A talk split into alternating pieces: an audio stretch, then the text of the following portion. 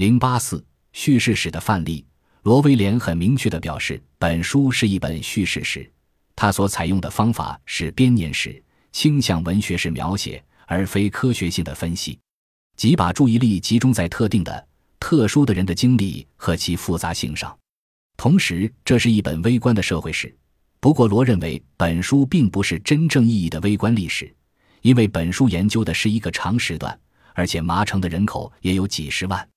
但是，从另一个角度讲，以中国幅员之辽阔，麻城的确只是一个小地方。像其他微观历史学家一样，罗也关注普通人们的生活，力图理解他们的经历。同时，这本书也是一部地方史。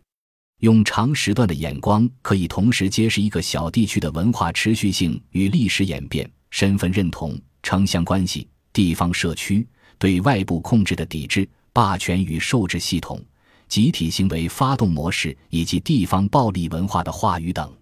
当然，从环境的变化经常说以千年来计算的话，那么七百年的历史也可以称之为中时段的历史，这是不同的量度而已。因为时间的长与短总是相对而言的，但是罗威廉并不像广受批评的年鉴学派那样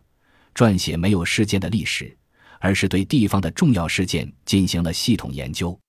从元末的红巾军、明末的白莲教、清军入关、清初的三藩之乱、十九世纪中叶的太平军和捻军起义、一九二零年代的国民革命以及一九三零年代的国共内战。他力图使读者感到中国历史在现场的意义，因此可以把此书视为是一部微观历史与地方史的有机结合。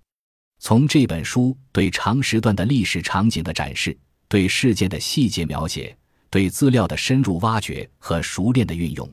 以及从小历史观察大历史的眼光，显示出作者精湛的历史写作技巧和对历史的深刻认识。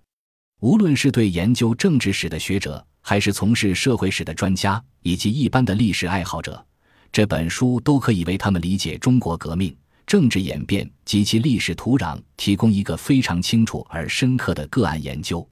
本文系为罗威廉的《红雨：一个中国县域七个世纪的暴力史》所写的书评，原载《中国图书评论》二零零八年第一期。